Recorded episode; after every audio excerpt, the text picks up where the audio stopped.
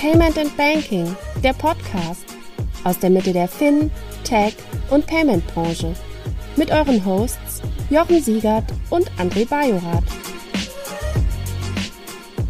Wusstet ihr schon, dass FinLeap Connect, Europas führende Plattform für Open Banking, jetzt Quist heißt?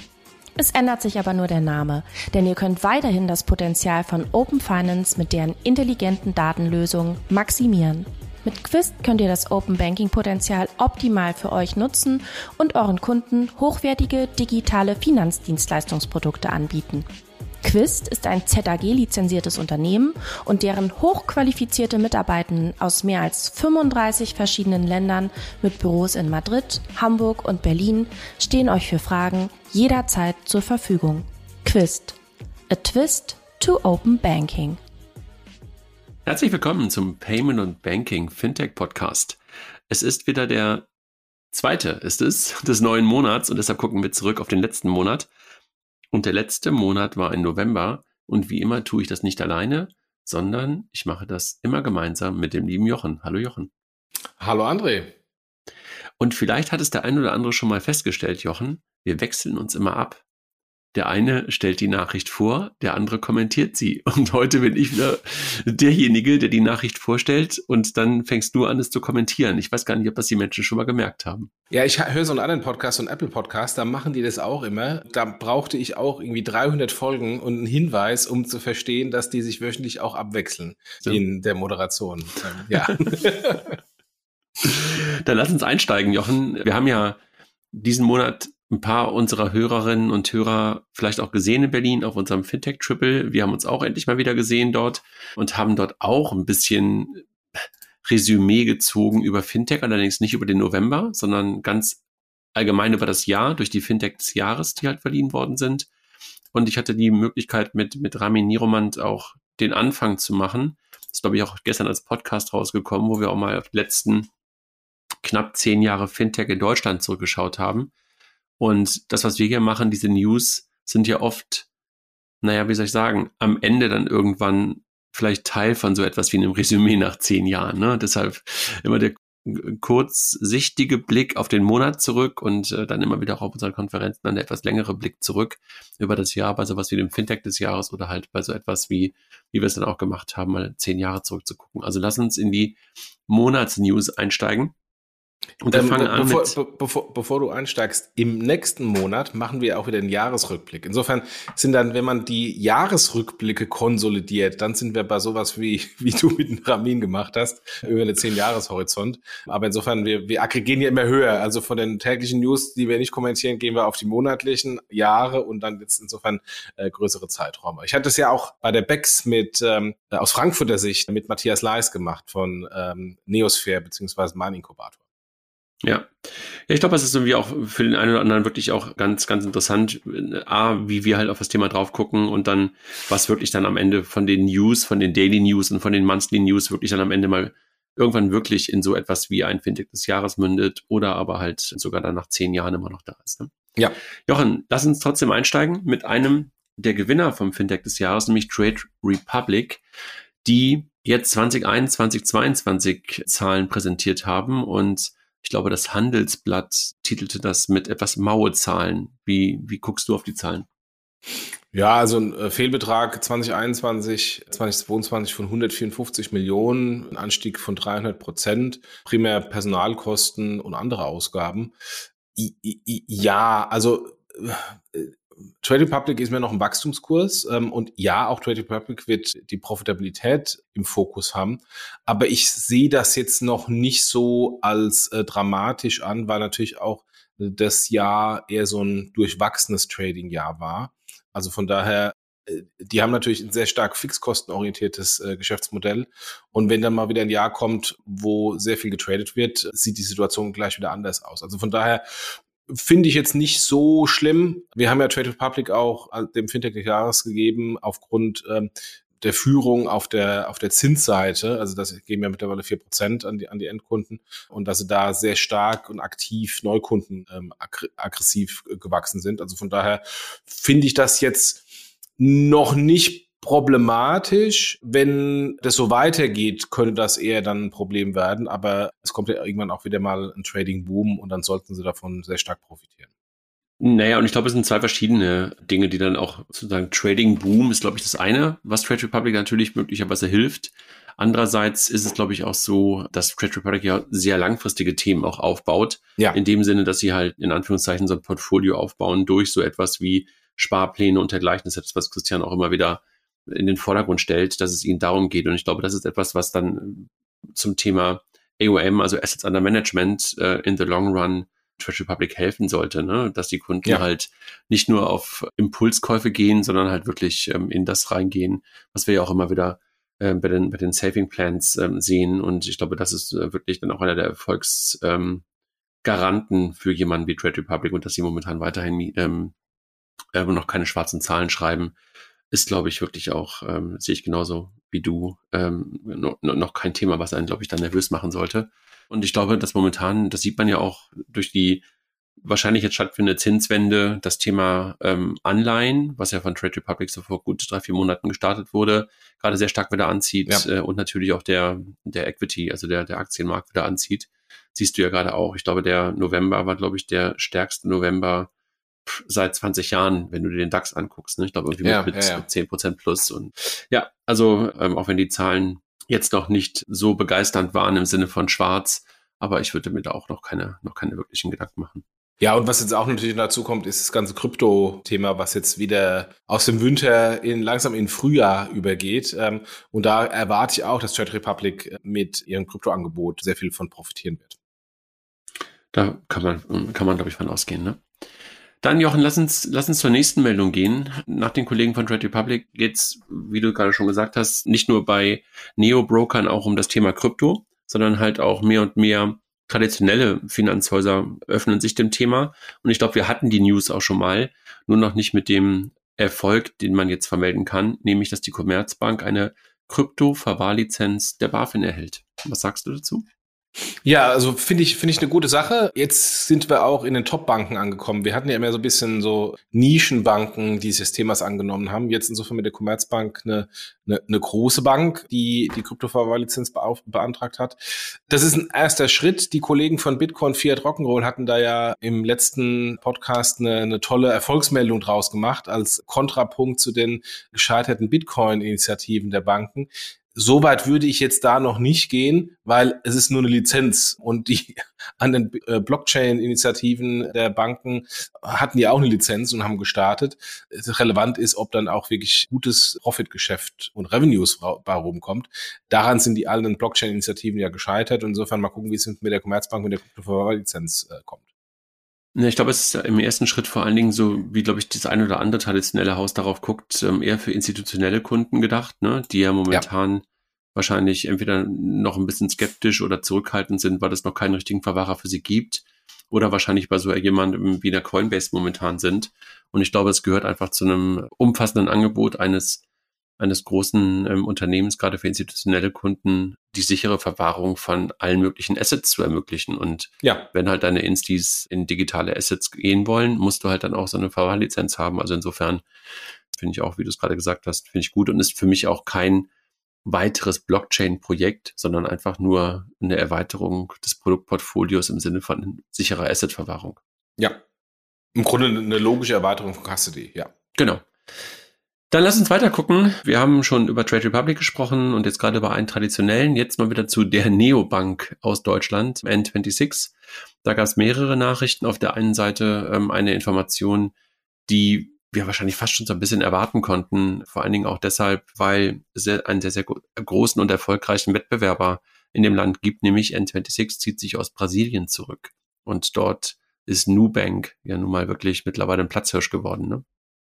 Also ehrlich gesagt, ich dachte, die wäre da schon längst raus. Also insofern war das für mich sogar eine Überraschung, dass sie überhaupt noch drin waren. Ja, also sie gehen aus, den, aus dem brasilianischen Markt zurück und, und Newbank ist ja da so überwältigend groß. Kein Wunder, willst du da irgendwie die Platz zwei, drei oder vier mikro klein sein oder willst du relevant sein? Und wenn das, wenn nicht relevant wirst, dann ziehe ich einfach zurück.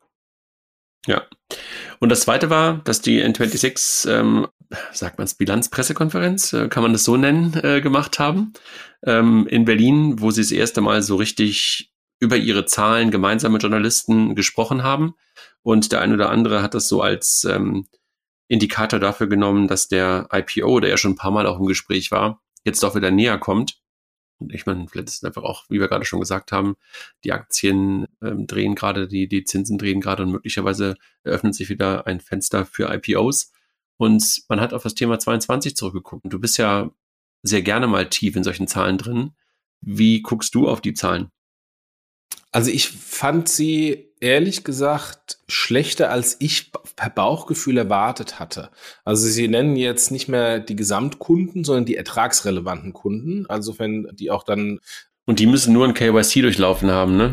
Ja, die aber auch den Verifizierungsprozess durchlaufen haben und tatsächlich Nutzung des Accounts äh, ist nicht notwendig. Insofern würde ich eigentlich ein ertragsrelevanter Kunde noch, noch viel härter definieren, also der dann irgendwie einmal im Monat, einmal im Jahr irgendwie eine Gebühr bezahlt. Äh, das ist ja nicht der Fall. Insofern von den glaub, sechs oder sieben Millionen, die sie hatten, frage ich mich, warum sind denn die anderen vier Millionen nicht durchs KYC gelaufen? Was sind das für Kunden? Also das ist schon mal ein bisschen komisch. Die sind insofern, also die ertragsrelevanten Kunden, Anführungsstrichen, sind bei 3,7 Millionen von 3,1 gestiegen im Jahr 22. Sie hatten Kundenanlagen von 7,2 Milliarden, Verbesserung von 1,2 Milliarden, das ist nett. Und die Erträge, also Bruttoerträge, Zinserträge und Provisionserträge und sonstige Erträge sind von 189 Millionen auf 236 Millionen äh, gestiegen. Insofern das Relevante ist dann eigentlich sogar eher der Verlust. Der ist bei minus 213 Millionen und somit noch schlechter als im Vorjahr. Ja, also ich hätte eigentlich erwartet, mehr ertragsrelevante Kunden und dann auch wirklich ertragsrelevant und deutlich weniger Verlust, vor allem auch im Kontext auf Ausblick. Sie erwarten eine Ertragssteigerung um, um 30 Prozent und erwarten, dass der Verlust ungefähr sich auf 100 Millionen reduzieren wird. Das ist aus meiner Sicht, weil du gerade im IPO angesprochen hast, lange, lange, lange noch nicht IPO-reif. Also ich würde erwarten, dass sie zumindest mal eine schwarze Null schreiben müssten, um auf IPO-Ebene zu kommen.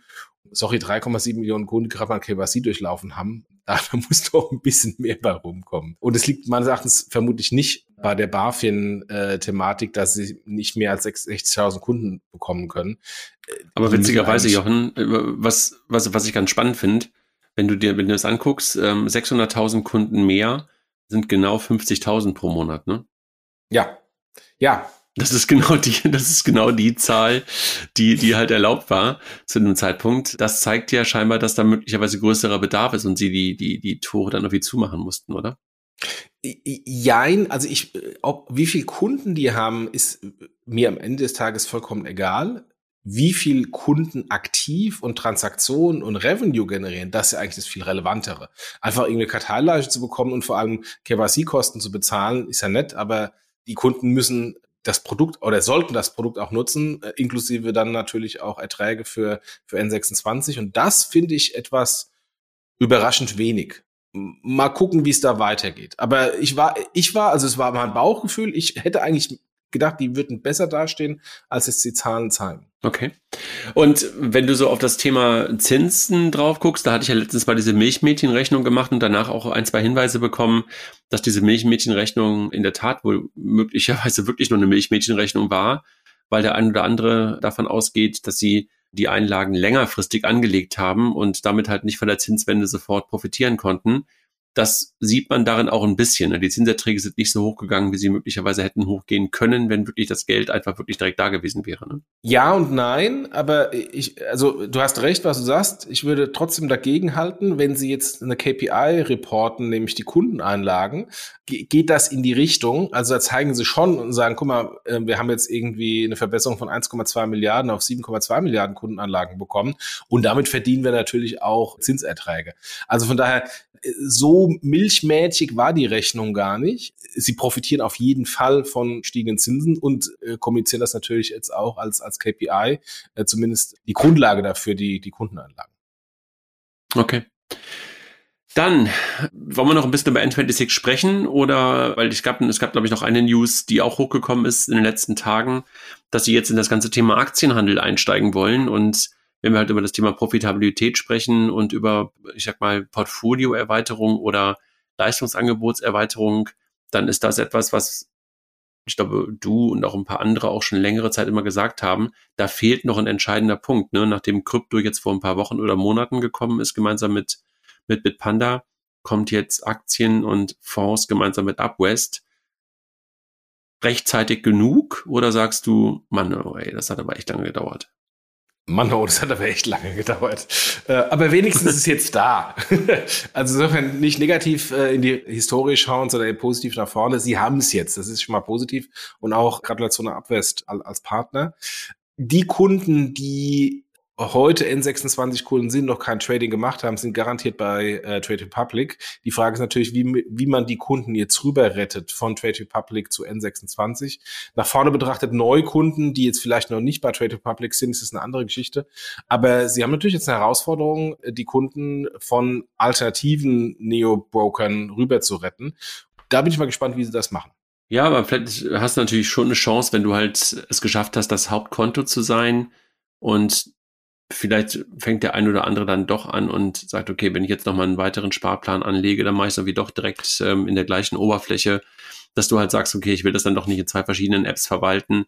Ich glaube, da gibt's den und den, ne? Es gibt, glaube ich, ja. Menschen, die sagen, ich trenne bewusst Equity und, und oder bewusst mein Anlageverhalten von meinem, von meinem Girokonto und ich glaube, der eine oder andere hätte dann schon gerne auch die Übersichtlichkeit und das, vielleicht schaffen sie es auch smart, dass du halt auch mal kurzfristig dann darüber nachdenkst, Dinge reinzuschieben und so weiter.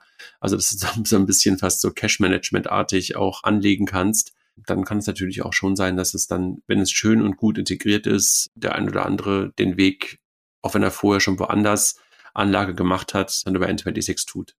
Oder on top, also ich glaube, dieses Schwarz-Weiß-Denken wird es sowieso nicht geben. Dann wird einfach dann vielleicht ähm, die bestehenden Sparpläne bei Trade, Republic weitergeführt und vielleicht ein neuer dann bei N26 aufgemacht und dann langfristig irgendwann eine Entscheidung getroffen, bin ich auf der einen oder anderen Plattform. Ja. Dann lass uns weitergehen. Wir sprechen viel über Fintechs heute. Wieder eine von denen, die auch ein großer Hoffnungsträger in Berlin war. Und du hast ja gerade schon in unserem Vorgespräch auch gesagt, Berlin ist weiterhin die Fintech-Hauptstadt. Wenn wir auch auf die Preise zum Fintech des Jahres gucken, dann waren, glaube ich, wie hast du es gesagt, wie 80 Prozent oder sowas oder 70 Prozent locker Berliner, Berliner Unternehmen. Neun, acht oder neun waren Berlin, eine in Frankfurt und eine in Düsseldorf. Hey, Hamburg, Frankfurt, München, ihr könnt mehr. Ja, also 80 Prozent ungefähr.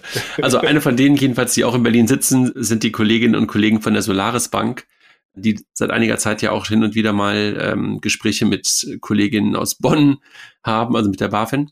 Und jetzt haben sie aber scheinbar ähm, ein Problem oder ein Thema, was auf sie hätte zukommen können, lösen können.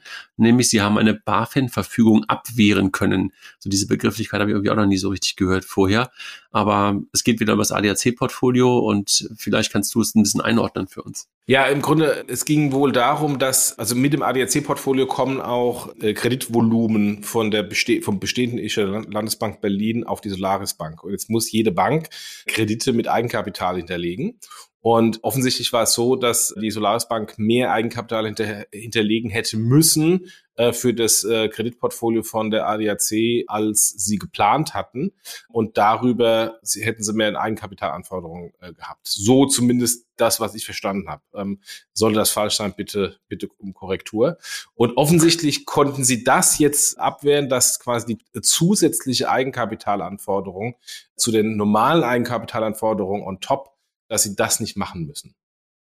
Mhm. Okay.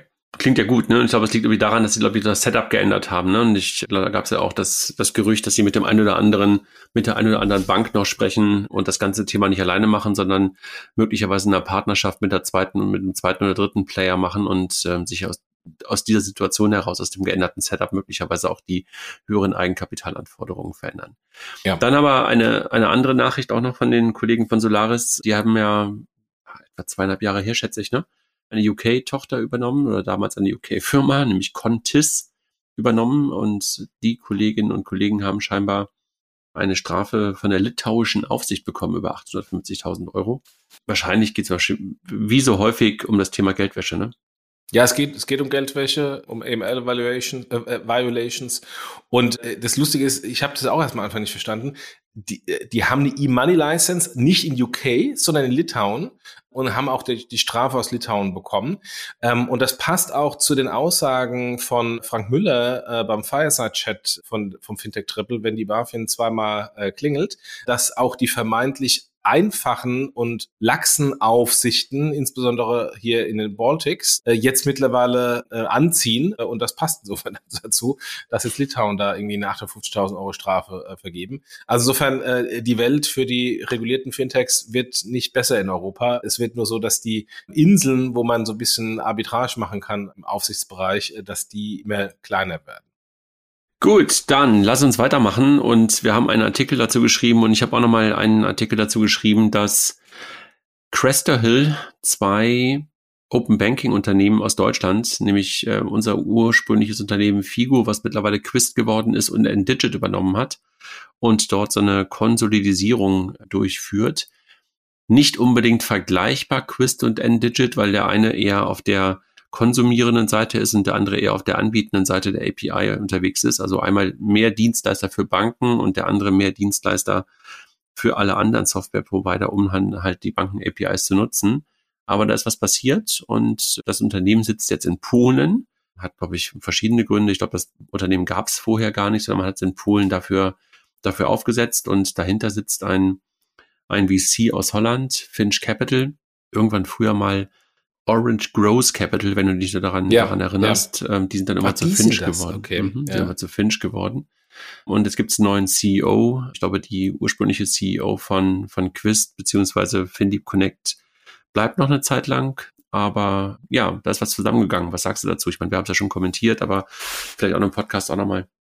Ja, wir haben also Verweis auf, auf die beiden Artikel von, von, von Payment Banking. Was mich bei der ganzen Sache gestört hat, ist, das ist einmal wieder eine, im Grunde, ich möchte sagen Ausverkauf, aber ein Scheitern von deutschen Fintechs, die mit großen Ambitionen gestartet sind. Hier ist ein PSD2 ein Open Banking, es aber nicht haben skalieren können und äh, das ganze Thema jetzt im Grunde in, äh, in Hand von britischen und skandinavischen äh, Fintechs sind aus europäischer Sicht.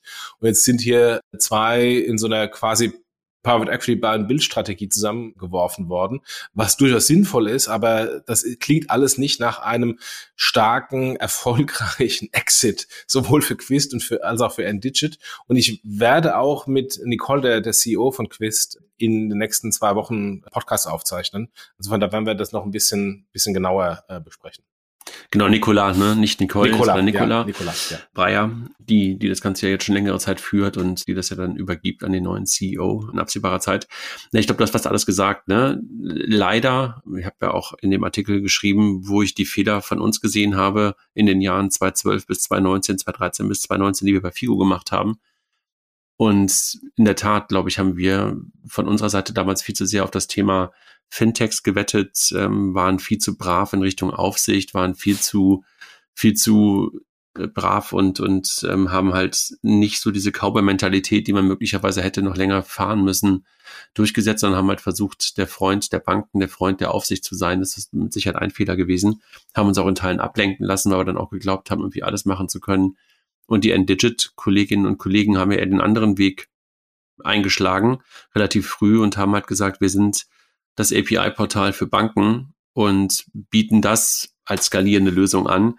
Das war mit Sicherheit auch ähm, eine gute Idee, aber es hat sich dann bei den meisten Banken ja herausgestellt, dass sie die APIs selber bauen, äh, beziehungsweise ja. das in irgendeiner Art und Weise von einem bestehenden Dienstleister umgesetzt wird, ob es eine PPI ist oder andere, die halt in irgendeiner Art und Weise heute schon Schnittstellen in den Banken nach außen bauen. Und insofern haben die sich auch schwer getan. Ich glaube, die haben es ganz gut hinbekommen, in der Schweiz einen Footprint aufzubauen weil die Schweiz ja, obwohl gar nicht PSD2 betroffen, trotzdem zeitgleich sich mehr und mehr dem Thema Banking APIs ge gewidmet haben und haben da, glaube ich, den, den Weg, den Weg eingeschlagen, da erfolgreich zu sein. Aber die spannende Frage ist, glaube ich, bei so etwas, bist du da halt eine Consulting-Firma oder bist du halt wirklich eine skalierende Software und Banking as a Service Company? Und mal gucken, äh, was es daraus wird. Das zusammengeworfen kann mit Sicherheit was werden. Allerdings, genau wie du es auch gesagt hast, wir haben da echt mindestens fünf bis sechs Jahre, glaube ich, vergeudet und wahrscheinlich wäre der smartere Weg gewesen, irgendwann Mitte der 2010er oder Ende der 2010er, wie 2017, 2018, zwei bis drei von den deutschen Companies zusammenzuführen und sie gestärkt durch Europa flitzen zu lassen. Ob es jetzt eine FinAPI oder eine Fintech Systems und eine Figo hätten sein können, aber damals haben alle gedacht, äh, sie kriegen es alleine hin und gleichzeitig hatten natürlich auch alle schon VCs zum großen Teil im Cap Table, die sich ja dann manchmal auch nicht so ganz einig sind, ähm, um sowas zusammenzuführen und kriegst es ja dann meistens nur hin, entweder wenn es dann wirklich so eine Private Equity Lösung ist, wo wirklich Buy and Build da steht und damit VCs einen Exit machen können oder wenn man halt ein bisschen mit dem Rücken zur Wand steht und so hast du es ja gerade auch beschrieben, so sah es wahrscheinlich eher hier aus. Ne? Ja, also Gut, zumindest wenn man die Meldung der oder die Reaktion der Shareholder sieht, daran erkennt man ja immer, ob es ein guter Exit war oder kein guter Exit. Und es war relativ ruhig. Du meinst, es gab keine Freudensprünge und keine exakt, ähm, exakt. Und, und, und, und keine Lob, Lobhudeleien und Lobpreisungen genau. ähm, für die Historie. Da genau. hast du recht. Das ist meistens ein Indikator dafür. Am besten sollten VCs immer schweigen. Dann kann man es gar nicht mehr da, dann kann man gar nicht mehr daraus äh, was ableiten. Jochen, du bist übrigens relativ laut mit deiner Weste. Muss man darauf achten. Also du bist, du, man, man hört dich. Okay, dann tue ich die mal aus. Ich gehe mal kurz auf Mute.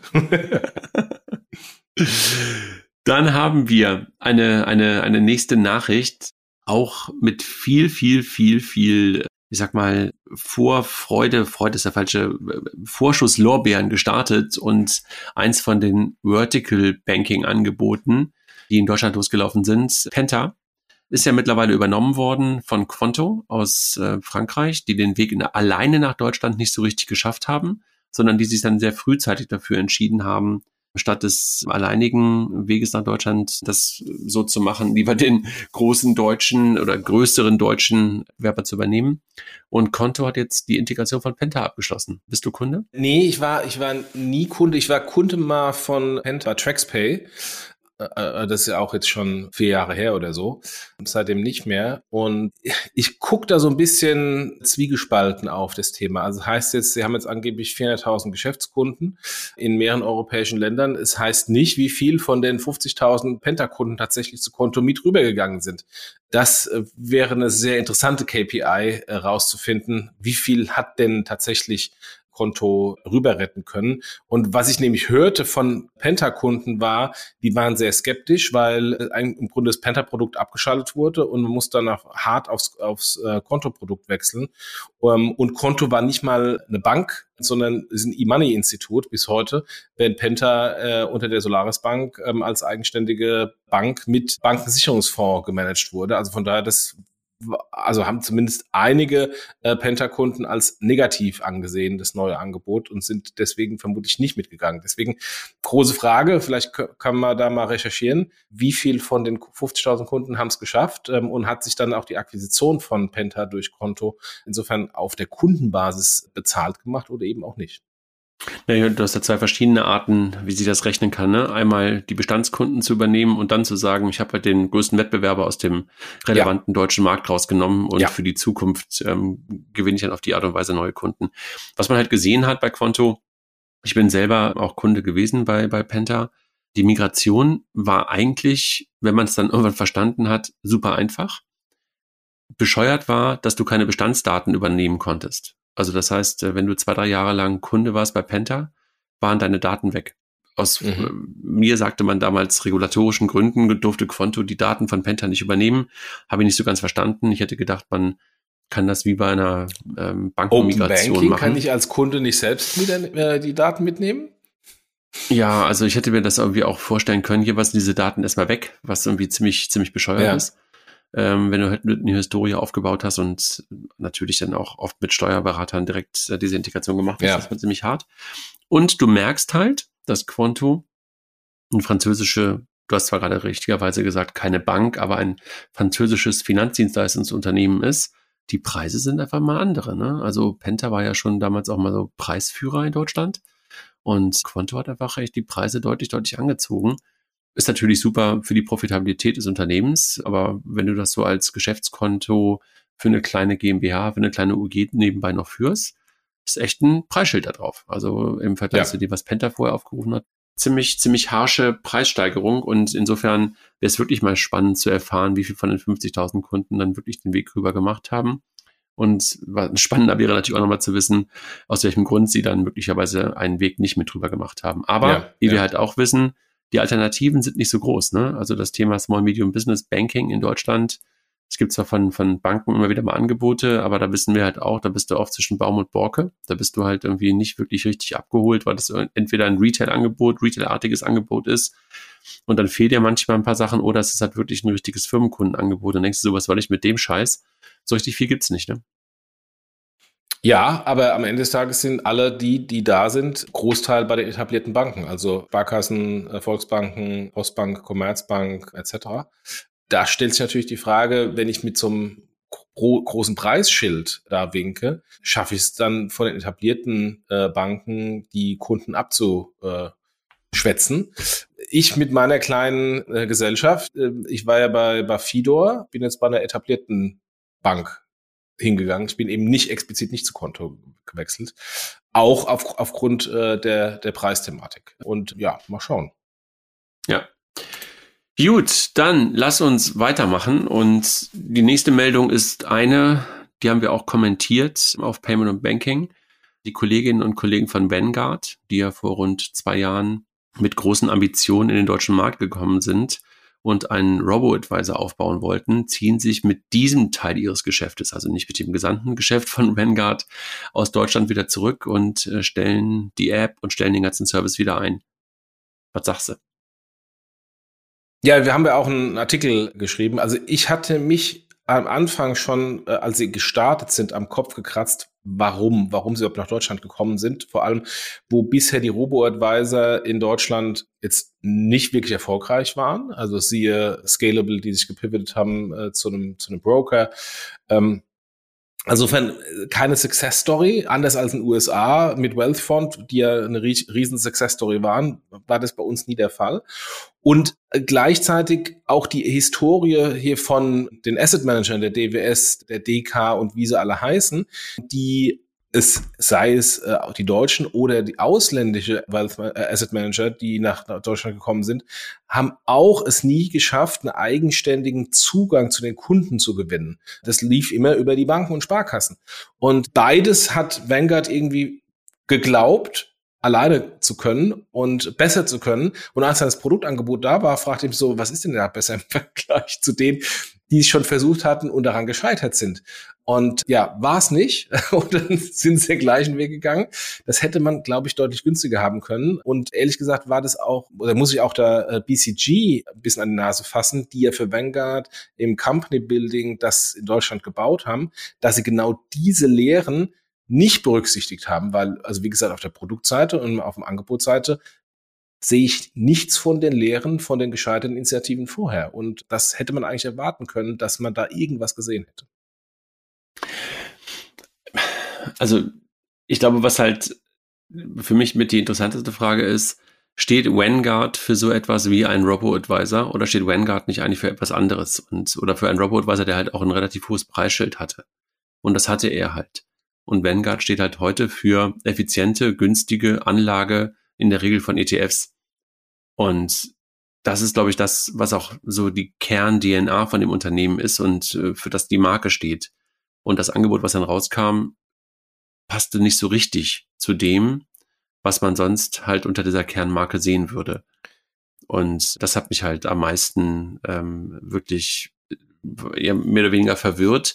Und dann hast du natürlich recht, der Weg, wie heute solche Produkte in Deutschland verkauft wird, ist halt relativ eingefahren. Sehen wir mal von so etwas wie Scalable von, von Trade Republic ab, die das geschafft haben, in diesen, in diese Vertriebswege einzudringen. Aber ansonsten passiert es genauso, wie du es gerade beschrieben hast, sehr, sehr häufig über deine mehr oder weniger Hausbank oder teilweise sogar über Berater, die halt bei dir auf der Couch sitzen. Und insofern war das, glaube ich, kein Angebot, auf das irgendwie Deutschland so richtig gewartet hat. Und das hat man relativ schnell festgestellt. Ich würde sogar noch einen Schritt weiter gehen. Ich glaube, der Endkunde, der gemeine Endkunde, auch der gemeine ETF-Anleger kennt Vanguard nicht. Und weiß auch gar nicht den Mehrwert der Marke. Auch das war, glaube ich, eine Selbstüberschätzung der eigenen Marke hinsichtlich Bekanntheit bei den Endkunden. Ähm, am Ende des Tages heißt es, ich brauche einen MSCI World ETF. Und ob das jetzt von Vanguard, von iShares oder von wem auch immer äh, angeboten wird, ist doch am Ende des Tages egal. Die Bank lass, sagt hier lass mich, dann lass mich noch ein, World äh, ETF. Lass, lass, mich noch eine Marke reinwerfen. X-Tracker ist einfach aus eigenem Ja, Entschuldigung. Ja, aber genau darum geht's doch. Selbst, selbst ich weiß nicht, wer da überhaupt ist. Ich habe da mal eine, einmal irgendwann mal ein ETF äh, angestartet. Ob das jetzt ein günstiger oder ein schlechter ist, äh, bei, bei, mir im Fall war es Trade Republic. Die haben, äh, da habe ich einfach MSCI World gemacht. Ich weiß gar nicht, was für ein MSCI World äh, ETF-Anbieter ich hinten dran habe bei Trade Republic. Ja, und ich glaube, du, du benutzt gerade Begrifflichkeiten, die dem einen oder anderen Asset Manager manchmal auch ein bisschen Magenschmerzen oder Bauchgrubbeln macht. Weil die Stärke von diesem Index-Provider MSCI ist schon wirklich skurril und verrückt. Ne? Ja. Das kannte lange Zeit irgendwie niemand und so richtig ja, ein riesen Value steckt da ja auch gar nicht drin, aber sie haben es halt geschafft, ein Gattungsbegriff zu werden und nahezu ja. jeder nennt, sobald er sich mit dem Thema vor allen Dingen Sparen im Sinne von Fonds beschäftigt, nennt halt immer eigentlich diesen Index-Provider. Ja. Und es gibt halt ganz, ganz viele andere, die halt ähnliche Leistungen erbringen. Und du kannst natürlich eigentlich auch einen, einen wunderbaren ETF auflegen, ohne dass du überhaupt so einen Index-Provider davor hast. Aber das sind die MSCI ist wirklich der größte Gewinner an dem Ganzen. Ja. Und ich glaube, du hast recht, dass der ein oder andere Asset Manager durchaus auch seine Marke ein bisschen überschätzt. Ähm, das, da bin ich völlig bei dir. Und das wird natürlich auch dadurch gesteigert, wenn du heute in so etwas wie Trade Republic oder Scalable guckst. Die Begriffe oder ich sag mal, der Name eines Fonds das ist immer relativ lang. Und das, was du gerade schon beschrieben hast, nämlich das, was vorne steht, nämlich der Index-Provider, ist eigentlich das, worauf die Leute gucken. Und ob dahinter dann X-Trackers steht oder ob dahinter dann irgendwie Vanguard steht oder ob dahinter irgendwie Amundi steht, das ist für den einen, ja. für die meisten Leute nicht wirklich, nicht wirklich ersichtlich, wo der Unterschied ist. Ne? Und schon, schon hart, also wenn du so austauschbar bist. So ist das Leben. So ist das Leben, genau. Du hast vorhin schon die Kollegen von Neosphere genannt, die ja früher mal der Mein-Inkubator waren und ähm, jetzt sich ja schon vor längerer Zeit einen eigenen neuen Namen gegeben haben. Dort gibt es schon länger ein Produkt, was aus dem Neosphere und aus dem Commerzbank-Umfeld gestartet wurde. Die Identity ähm, Company, Identity Software-Plattform Lissy, ähm, die sowohl eine, ein Wallet als auch Infrastruktur dafür zur Verfügung stellt. Und den Helge hatten wir auch schon mal bei uns auf der letzten Transactions, glaube ich, letztes Jahr, wo wir mit, mit Lilith und ihm und mit Olli Lauer über das Thema digitale Identitäten äh, diskutiert haben. Und ich glaube, Sie hatten auch Podcast mit denen schon mal. Genau, ich hatte mit, ich hatte mit Helge schon mal einen Podcast auch zu dem Thema, ähm, weil er einfach auch wirklich tief in dem Thema drinsteckt und ein tiefer Believer ist. Ne? Das kann man, glaube ich, immer challengen, ob man das wirklich so glaubt, wie er das glaubt und ob man diese gleichen Überzeugungen hat. Ähm, aber da er diese Überzeugung hat, finde ich es total konsequent, dass sie jetzt auch Lissy ausgegründet haben und das nicht mehr so unter dem warmen unter dem warmen Dach oder wie sagt man das, äh, der Commerzbank äh, laufen lassen, sondern wirklich unternehmerisch tätig werden. Und ähm, ja, Glückwunsch an die Kolleginnen und Kollegen, die das jetzt als eigene Firma führen. Was sagst du? Sorry, jetzt ja, ich Gratulation. Alles, eigentlich schon alles gesagt. Ne? Äh, Gratulation. Ich bin, ich bin ja bei dem ganzen Thema digitalen Identitäten, das warst du ja äh, sehr skeptisch, einfach aufgrund der Historie von den anderen. Ich äh, drücke die Daumen, dass es Lilly nicht, äh, Lissy nicht genauso geht wie, wie den anderen, äh, die da, die da sich äh, versucht hatten. Aber die haben ja noch einen Ansatz. Die gehen ja in, in den B2B-Bereich und weniger in im B2C-Bereich. Gratulation. Wir drücken die Daumen, dass es weitergeht. Ja, apropos Neosphere, ich bin am, am Dienstagabend bei äh, dem Event Between the Towers von Neosphere, ähm, gibt da eine Keynote, äh, Rückblick Fintech des Jahres, Fintech gibt, Jahres 2023 und Ausblick es, auf 24. Gibt es Between the Towers immer noch? Ich glaube, ich bin da das gar nicht gibt mehr. es immer noch, ja. Es ist deutlich, äh, vor allem natürlich nach, nach Corona oder mit Corona deutlich kleiner geworden aber es gibt es tatsächlich immer noch, ja. Ich bin irgendwie gar nicht mehr auf dem Verteiler, habe ich das Gefühl. Ich glaube, ich kriege gar nicht mehr die, die Einladung dafür. Äh, so ging es mir auch. Äh, deswegen, äh, ich muss mich mal wieder draufsetzen. Ich, selbst meine eigene Einladung habe ich nicht bekommen. okay. Jochen, wir haben vorhin schon darüber gesprochen, dass ähm, die Aktienmärkte in diesem Monat auch sehr, sehr gut nach oben gegangen sind. Ähm, eine der Firmen, die auch nach oben gegangen sind, wir hatten, glaube ich, im Monat davor auch schon mal kurz darüber gesprochen, dass es, oder du, du hast einen, einen Artikel geschrieben darüber, dass die Payment Service Provider und Acquirer, die ja. börsengelistet sind, so einen Meltdown hatten. Aber äh, die Prognose von Etienne lässt den Kurs wieder steigen. Was sagst du dazu? Ja gut, Etienne hat ja, bevor dieser Worldline Crunch und Meltdown kam, schon massiv ähm, federn lassen müssen. Und äh, insofern, jetzt geht's auch wieder nach oben mit positiven Nachrichten. Auch Worldline ist, by the way, wieder nach oben gegangen noch nicht so stark, wie es verloren hatte, aber zumindest mal ähm, ist so wahrscheinlich die negative Übertreibung ein bisschen korrigiert worden. Sie haben, Sie haben eine, eine mittelfristige Prognose angegeben, äh, abgegeben, die offensichtlich ähm, sehr positiv war. Wachstum von äh, 22 Prozent, verarbeitete Zahlungsvolumen ist um 21 Prozent äh, gestiegen. Zahlen zum operativen Ergebnis Cashflow wurden allerdings nicht genannt. Und es wurde insofern eine EBITDA-Marge für Zweck, für 2026 von über fünf, von über Steig, also Steigerung von über 50 Prozent in Aussicht gestellt. Ähm, sowas hilft. Wir sind aber trotzdem auch jetzt mit diesen Steigerungen weit davon entfernt, äh, von den, von den Höhepunkten. Nichtsdestotrotz, wenn man, ist ja auch im Artikel drin, wenn man schaut, Kurse der letzten fünf Jahre, war Adyen der einzige, der überhaupt Shareholder Value generiert hat. Worldline und Nexi haben über fünf Jahre nur Geld verloren. Und das ist kein gutes Zeichen für diese Industrie. Dann ist es doch gut, dass die Zahlen hochgegangen sind als Indikator, wie du es gerade beschrieben hast, für die Industrie. Möglicherweise ein Thema für die, für die nächste Payment Exchange, ähm, das Thema mal auf die Agenda zu schreiben. Haben wir, glaube ich, bisher relativ selten drüber gesprochen. Ne? Also wer eigentlich so die Gewinner sind und, und was möglicherweise auch die Aktienmärkte ähm, oder welchen Indikator möglicherweise auch die Aktienmärkte dafür sein könnten. Ja, ja. Können wir drüber nachdenken. Dann der nächste, wie soll man das nennen? PSP ist es nicht. Der nächste, äh, die nächste Payment Company, Klarna, meldet schwarze Zahlen. ich habe eine Wette gewonnen. ich habe mit einem Kollegen, gemeinsamen Kollegen, äh, Ex-Kollegen aus der Bank darüber gewettet, ob Klarna es schafft, in die schwarzen Zahlen zu kommen und er so niemals, sie gehen vorher pleite. Er ist so Vertreter äh, des klassischen Bankers, der mit Fintech immer noch Probleme hat. Oder hatte damals, mittlerweile ist er, glaube ich, selbst beim Fintech. Und ich glaube, ähm, bei einem, ich glaube, bei einem AI-Tech, oder? Ja, genau, genau. Und äh, insofern, äh, ich habe. Wenn es derjenige ist, wenn es derjenige ja, genau, ist. Genau, der ist das. Ähm, und insofern freue ich mich, dass ähm, ich meine Wette gewonnen habe. Äh, warum bin ich diese Wette eingegangen? Um was hast ähm, du denn gewettet? Äh, wir haben einfach nur um die Ehre gewettet. Okay. Äh, also keine, keine, keine Goodies, die jetzt irgendwie du, du musst, werden. du musst, du, du, musst nichts annehmen jetzt, ja? Genau, genau. ähm, warum war ich trotzdem sehr bullig bei dem Thema? Weil äh, Klarna ja ursprünglich mal hochprofitabel war, auch auf Landesebene hochprofitabel. Deutschland war immer sehr profitabel für Klarna, nur sie natürlich in einzelnen Ländern, wo sie aggressiv reingegangen sind, ähm, im Minus waren. Und das kann man ja relativ einfach durch ein härteres Riskmanagement einfach steuern. Und Klarna war natürlich sehr stark betroffen von diesem schnellen Wechsel der Investoren von aggressivem Wachstum auf Teufel komm raus hin zu, ihr müsst so schnell wie möglich profitabel werden.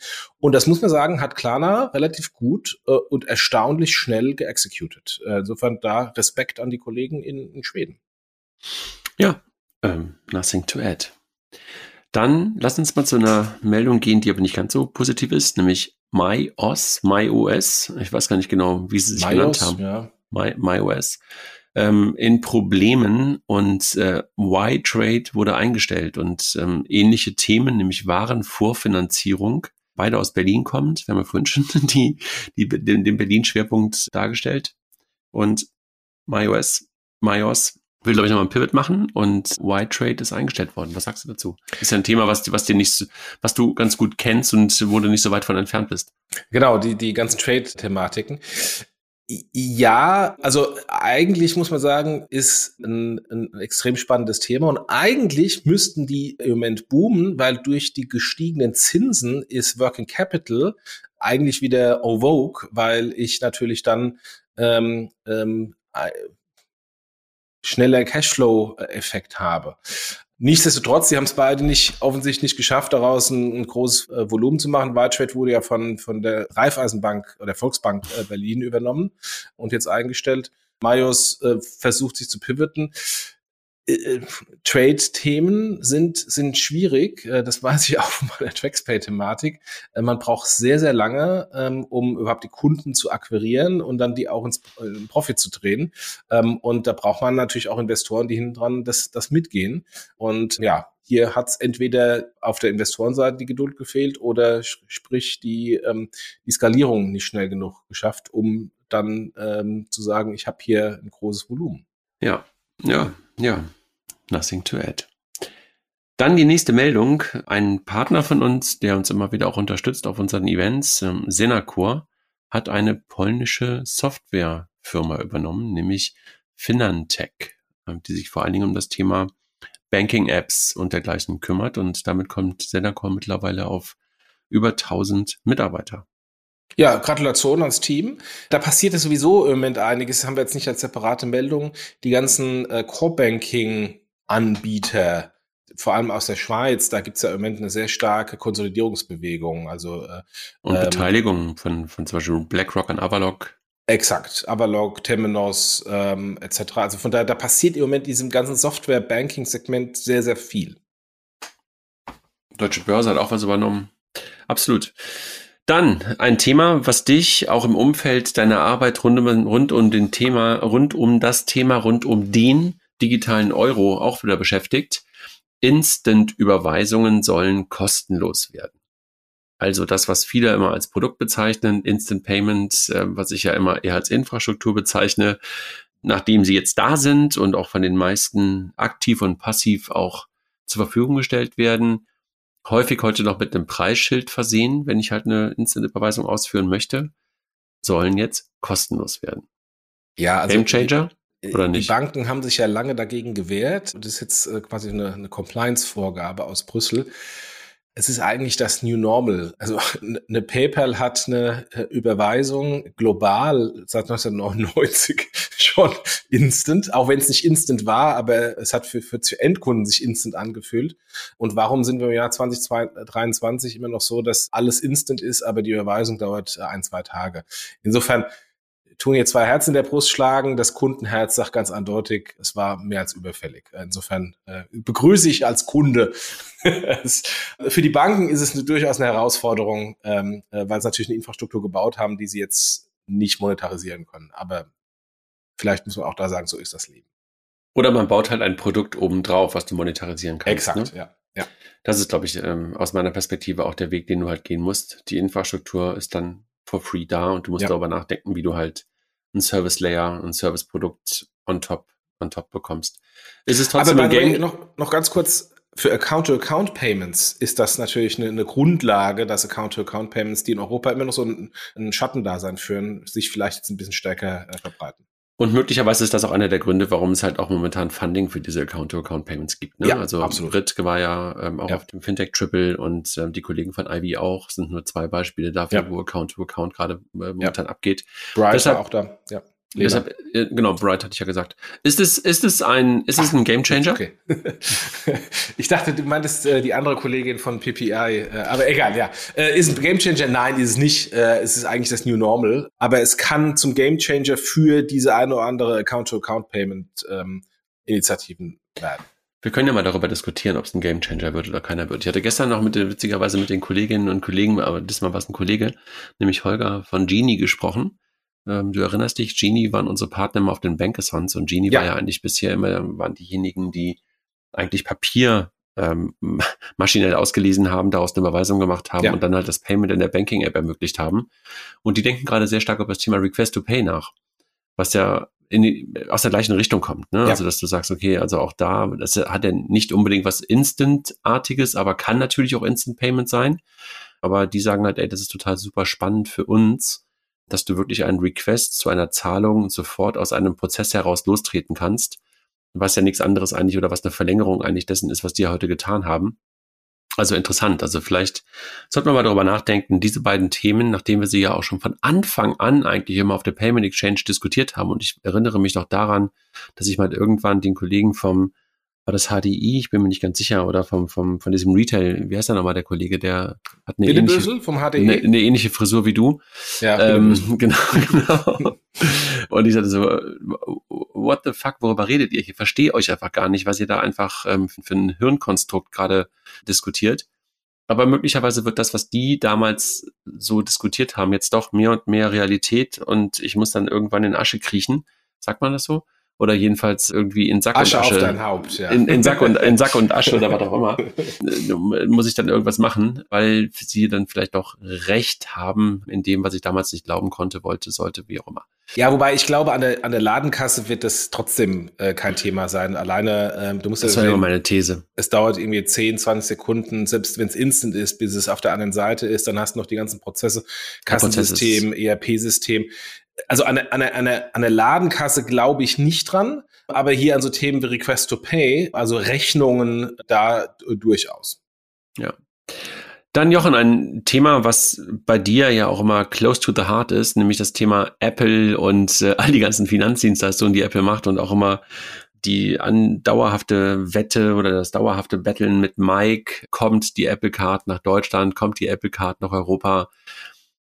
Was passiert denn jetzt, wenn die Kooperation mit Goldman beendet wird und Apple plötzlich sowohl das Buy Now Pay Later als auch die Kreditkarte nicht mehr mit dem Preferred Partner machen kann. Endet das Ganze dann oder gibt es dann andere Partner? Ich denke, der Apple-Karte droht das gleiche Schicksal wie der Amazon-Karte in Deutschland, nämlich sie wird eingestellt und wird keinen Follow-up geben. Interessant, dass Apple. Das sagt er jetzt so in so einem Halbsatz und damit sind seine ganzen Thesen, die er hatte, einfach mal eben so weggewischt. Ja, Moment, Moment, Moment, also ähm, der, der, der, der Battle mit Mike war ja, ähm, äh, kommt die Apple-Karte nach Deutschland? Mike sagte niemals, weil es keinen Bedarf dafür gibt. Und dann habe ich gesagt, stopp, und da gibt es sehr wohl einen Bedarf. Ah, jetzt redet ihr nicht raus. Das muss nur Apple äh, und Goldman exekuten. Es war ja auch angekündigt von Tim Cook, dass die Apple-Karte relativ schnell international geht. Auch das ist ja nicht, nie executed worden. Wenn man die Zahlen anschaut, die Goldman Sachs mit dem mit der Apple-Karte, aber auch mit der GM-Karte generiert, ist es ja ein Desaster. Und am Anfang habe ich das ja noch einigermaßen nachvollziehen können nach dem Motto, naja, ähm, die haben keine Ahnung von, von Retail und Risikomanagement im Vergleich zu den etablierten amerikanischen Banken äh, im, im Kartengeschäft, dann brauchen die halt natürlich ein bisschen Zeit, um sich äh, das Risikomanagement zu stellen. Aber offensichtlich lag es nicht am Risikomanagement, sondern an der Kundenstruktur. Die haben einfach schichtenergreifend schlechte Kunden akquiriert, die halt massiv schlecht waren im Risiko und, äh, und das at scale. Und äh, irgendwann ist halt bei Goldman, so wie es dann häufig bei großen Unternehmen ist, zwei, drei Jahre probiert man das aus und wenn es nicht funktioniert, dann wird der Stecker gezogen. Und, äh, und das ist halt hier der Fall gewesen. Also insofern nicht nur die Apple-Karte ist at risk, sondern eben auch die GM-Karte von Goldman und insofern das ganze ähm, Retail-Geschäft von, von Goldman. Schuster bleibt bei deinen Leisten, muss man vielleicht jetzt rückblickend sagen, wenn sie doch im Investmentbanking geblieben. Und ist dann möglicherweise das, was wir in UK gerade sehen, nämlich die Integration von Apple beziehungsweise von Open Banking ins Apple-Ökosystem die Antwort darauf? Wenn ja, man sagt, okay, davon, ich kann es nicht selber machen, sondern dann muss ich es ja. halt äh, dann doch wieder, äh, also Finanzdienstleistungen als Teil sehr eng in das Ökosystem rein zu integrieren. Ich glaube, das wird wahrscheinlich nicht enden. Ne? Ich glaube, da sind ja. wir uns wahrscheinlich einig, ja. dass Apple das haben will, dass Apple das haben möchte, weil das einfach so ein alltagsrelevantes Thema ist. Aber der Weg, wirklich mit eigenen Produkten rauszukommen, mit eigener Karte, mit eigenem Buy Now Pay Later, mit eigenem Konto, das ist damit wahrscheinlich dann beendet, sagst du. Und man geht dann den Weg, den man auch in Europa mit Apple Pay hat, nämlich die Infrastruktur, die Partner, die Banken zu nehmen und sie möglicherweise auch finanziell ein Stück weit zu gängeln. Vielleicht gelingt ihnen das beim Thema Open Banking dann auch noch irgendwann mit anderen Produkten, also darüber das Geld zu verdienen. Also ich glaube nicht, dass jetzt anhand dieser Zahlen, die ja öffentlich sind von Goldman, irgendeine Bank, sei es eine amerikanische Bank oder eine internationale Bank, da reinspringen wird und das Programm weiterführen wird. Selbst wenn man eine neue Bank fände, werden da die Risikoparameter so heftig angesetzt, dass Apple wahrscheinlich dann auch unglücklich ist, weil dann ein Großteil der Kunden abgelehnt wird. Man muss natürlich auch sagen, dass vielleicht Apple auch so ein bisschen eine Überschätzung der eigenen Marke und der eigenen Kunden hat, weil ähm, wenn man mit Apple spricht, da kann ich auch ein bisschen was äh, äh aus dem Nähkästchen mit beitragen, genau, dann ist da eine sehr große Wahrnehmung über äh, Premium und Premium-Kunden. Und das, was da jetzt bei der Apple-Karte ist, ist alles andere als Premium-Kunden. Also vielleicht ist da auch eine Überschätzung der, der eigenen Kunden, des eigenen Kundensegments da. Und ich meine, das ist ja nicht falsch, kann, kann mal passieren, aber wenn man dann nach vorne schaut, ist natürlich dann die Frage, hm, welche Bank will sich das dann an, ans Bein binden? Äh, und es hat wahrscheinlich auch einen Grund gehabt, warum die etablierten großen Kartenissuer in USA und vornherein da nicht der Kooperationspartner von Apple waren. Naja, vielleicht war aber auch der Name Goldman einfach auch genau der, den Apple haben wollte, weil das irgendwie so ein schöner, großer, etablierter Name ist. Lass uns weitermachen. Wir gehen auf das Thema Banking und wir haben sehr, sehr häufig über das Thema Vertical Banking gesprochen. Und da gibt es zwei Meldungen, ich glaube auch wieder aus Berlin, wo zwei Nischenplayer auf der einen Seite Incha, Islamic Banking und FINA, eine Lösung für weibliches Trading, eingestellt werden. Gleichzeitig, Jochen, das steht gar nicht in unseren News drin, fiel mir aber gerade nochmal ein, sehen wir aber auch durchaus wieder Verticals, die mit eigenen Finanzdienstleistungsangeboten live gehen, wie zum Beispiel letzte Woche Lexware, die halt Konto und Karte in das Lexware-Produkt einbinden. Also du siehst, ich glaube, das hört nicht auf, aber Wahrscheinlich muss man wirklich den richtigen Hebel und den richtigen Anker haben. Ja, wobei ich glaube, das ist ein bisschen Äpfel mit Birnen verglichen. Also diese, dieses äh, Incha und, und, und es macht doch Spaß, Äpfel und Birnen ja, zu vergleichen. klar. dieses Incha und Fina hatten wir ja auch ein paar Mal äh, hier im Podcast. Da war ich ja auch mal sehr kritisch, ob das tatsächlich ein, ein groß genuges Geschäft ist, diese Nische, um eine eigenständige Company durchzufüttern. Und das ist ja auch jetzt keine Erfindung von Fintech. Also ich kann mich noch an die Pride Card von American Express äh, erinnern, äh, was ja auch im Grunde ein äh, so ein, so, so, so ein Nischenthema ist, dass man ähm, ähm, für, die, für die queere Zielgruppe eine eigenständige Karte macht, die ist dann auch wieder eingestellt worden. Das glaube ich, ähm, gerade ganz äh, super, könnte super erfolgreich sein in Russland gerade, ne? Das, das war in Deutschland. Also ich, ich Und insofern die Frage ist natürlich, wie groß dieses Vertical ist. Jetzt in dem Fall nicht groß genug. Und jetzt bei, bei Lexware ist es ja nur eine Ergänzung zu einem bestehenden Produkt. Das war das, war das ja, was ich auch, sorry, das war das, was, was ich auch gerade sagte. Ich glaube, dein Hebel muss halt ein ordentlicher sein. Ich glaube, wenn du bei Incha und bei Fina guckst du halt auf das Thema eine gewisse Zielgruppe, denen willst du was anbieten. Bei Lexware ja. ist es eine Integration ins Produkt. Also genau Exakt. wie du es gerade beschreibst. Es ist äh, genau. eine, eine Leistungserweiterung, beziehungsweise halt, es war schon irgendwie auch, ein, wenn man so will, vertikales Banking-Angebot, aber halt tief integriert in einen anderen Prozess. Und das ist ja. du halt, also der Hebel ist ein anderer, ja. ähm, zu sagen, okay, ich gebe dir halt ähm, ähm, Incha für die islamische Zielgruppe eine andere Art von Banking. Aber das ist halt nicht irgendwie integriert, sondern du bist halt einfach nur, weil du einer gewissen Religion angehörst, äh, plötzlich der Zielgruppe gehörend. Bei FINA, weil du halt eine Frau bist, gehörst du halt in die Zielgruppe. Die Zielgruppe sollte halt nicht groß genug sein, aber ja, hat scheinbar nicht funktioniert. Also manchmal ist es eine Frage von Timing und dergleichen, aber ja. Ja, wobei auch im, im, äh, im Telco-Bereich, wo das ja auch schon mal äh, gemacht wurde, es gab ja auch à la Incha äh, sowas äh, auf der Telco-Ebene, auch das ist gescheitert. Also insofern die Frage ist wirklich, äh, kann man ein eigenständiges Produkt daraus machen, dauerhaft, oder ist das ein, ein Feature, wo man dann vielleicht ein etablierter Player einfach sagt, komm, ich mache dann halt jetzt hier das als kleines Feature mit rein, um, um diese Zielgruppe mit zu adressieren, aber eben nicht exklusiv für diese Zielgruppe. Ja. Dann eine sehr fröhliche und freundliche, nein, nicht freundliche, eine sehr frohe Kunde. Einer unserer Teammember, Miriam, hat mit dem Team eine Funding-Runde machen können. 15 Millionen in der jetzigen Phase für so ein Produkt. Chapeau, ne? Und Investor, die HVB bzw. Unicredit. Ja, unter anderem, also Banksware mit, mit 15 Millionen gefahren. Das alleine ist schon eine, eine, eine interessante äh, und erfolgreiche Meldung. Was auch mitkam, das fand ich fast sogar noch interessanter, hinsichtlich, wie war das Landing-Volumen bisher? 30 Millionen. Und äh, wie war die Bewertung? Die Bewertung ist leicht gesunken, äh, aber immer noch ein äh, oberer zweistelliger Millionenbetrag. Also von daher, Sie haben die üblichen Probleme mit massiven Downrounds umgangen. Sie haben wachsen auf der, auf der Business-Seite mit 30 Millionen. Das hat mich ehrlich gesagt auch positiv überrascht. Und 15 Millionen in der aktuellen Situation einzusammeln, ist ein Wort. Also Gratulation an, an Miriam, an, an Jens und das ganze Team in Berlin. Ja. 30 Millionen Landing-Volumen ist aber bisher noch nicht ganz so viel, ne? Dafür, dass es so eine Nische ist, finde ich das gar nicht so schlecht. Was glaubst du, wie groß das Ticket normalerweise ist? Das ist ja recurring. Von daher, das weiß ich nicht. Was meinst du? Das, muss das ist ja, das ist ja Merchant Cash Advance ähm, und Merchant Lending, das quasi auf Basis des Revenues der Händler eine Kreditlinie bekommt, die er dann dauerhaft nutzen kann oder sofort wieder zurückführen kann. Deswegen ist jetzt nicht so, ich gehe jetzt hin, ich will 20.000 Euro, dann zahle ich 20.000 Euro zurück und muss dann wieder neu machen, sondern ähm, das ist ja, das ist ja rollierend. Und deshalb ist es ein dauerhaftes Volumen.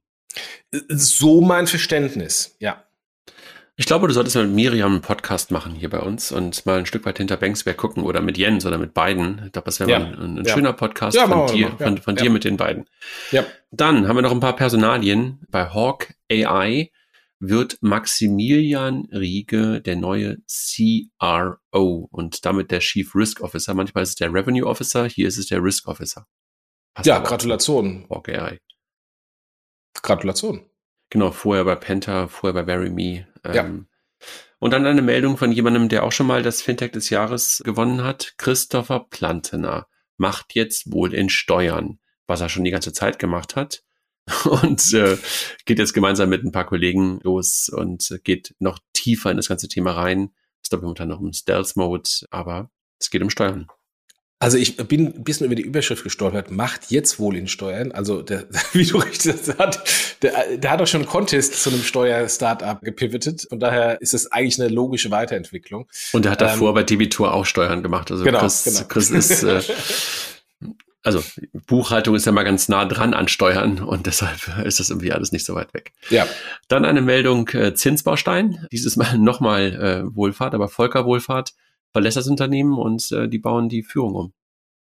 Ja, war jetzt lange, ich glaube, fünf oder acht Jahre im, im C-Level bei Zinsbaustein. Ähm, ähm, ist natürlich auch im Moment eine schwierige Phase, weil das ganze Immobiliengeschäft ist natürlich sehr schwierig und ähm, kann ich mir vorstellen, dass er dann natürlich gesagt hat, so nach vorne schauend, ist jetzt, wird's eher kritisch, er ist schon lange dabei und sucht sich was anderes. Heißt aber nicht, dass das Geschäft an sich von Zinsbaustein schlecht läuft. Aber das wollte ich gerade sagen. Ich glaube, die haben sich doch ganz gut gehalten über die ganzen ja, Jahre. Ne? Ja, also ähm, ja. mit, mit, mit Hochs und, ähm, und auch Tiefs, auch jetzt in der Phase, hat man von denen jedenfalls im Vergleich zu anderen, ich sag mal, ähnlich gearteten Plattformen eigentlich gar keine negativen ähm, Beispiele gehört, ne? sondern, glaube ich, wirklich sehr solide das Produkt aufgebaut oder die Firma aufgebaut. Also insofern, wenn, hey, äh, nach fünf bis acht Jahren ist, glaube ich, immer mal wieder Zeit, irgendwas anderes zu machen. Ja. Dann unser Kollege Raphael wird neuer COO der DWS. Ja, würde ich sagen, dein Kollege. Im Moment war er mein Kollege, jetzt wieder dein Kollege. ja, war ja schon mal mein Kollege und ich freue mich sehr darauf, dass er wieder mein Kollege wird. Ja, also ich kann, glaube, kann man der DBS nur äh, beglückwünschen zu Raphael und äh, gespannt, wie, wie er da seine Spuren hinterlässt. Ja. Dann der Grover CEO ist zurückgetreten. Glaub, ist das nicht auch ein Neosphere ähm, ähm Venture? Ja, aber die sind wohl irgendwie Minderheitsgesellschafter, weil zumindest in der Pressemitteilung. Ja gut, äh, waren ist ja klar, die haben ja, die haben ja, die haben ja danach große Runden gemacht oder Neos 4, beziehungsweise früher mit, früher der Beinekubator haben ja immer nur totale Early-Stage-Tickets gemacht, aber hatten ja. ein gutes Näschen.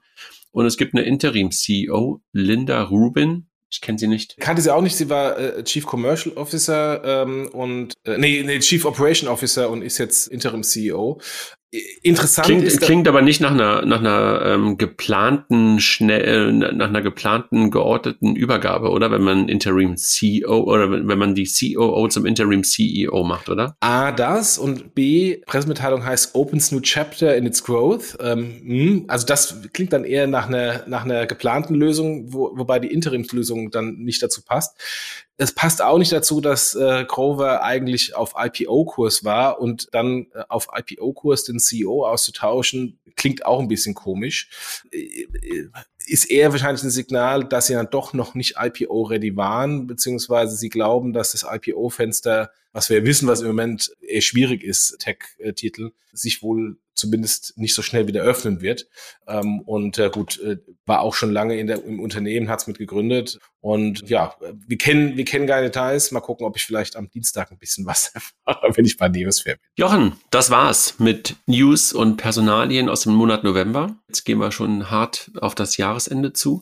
Der erste Advent ist da, hier wird gebacken und ich habe jetzt Hunger. Ja, und ich werde gleich Glühwein trinken. ja, ich glaube, mal gucken, mal gucken wie, wie das restliche Jahr noch wird, was wir noch an Meldungen bekommen im Dezember. Ob da noch ein paar Hammer dabei sind äh, oder ob das Jahr sich dann langsam dem, dem Ende neigt. Also was ich im Moment sehr nebenher sehr stark beobachte, ist zumindest auf der Bitcoin-Seite. Da haben wir natürlich im Moment so die eine oder andere Hammermeldung hinsichtlich neuer Kurshöchstwerte, zumindest für dieses Jahr Von daher mal gucken, wie es da weitergeht. Und Jochen, wir haben eine Folge, ohne dass wir Raisin genannt haben. Deshalb muss ich jetzt noch mal ganz kurz tun. Die übrigens auch den Fintech des Jahres gewonnen haben. Das stimmt. Alles klar. Tschüss. Mach's gut. Tschüss. Ciao.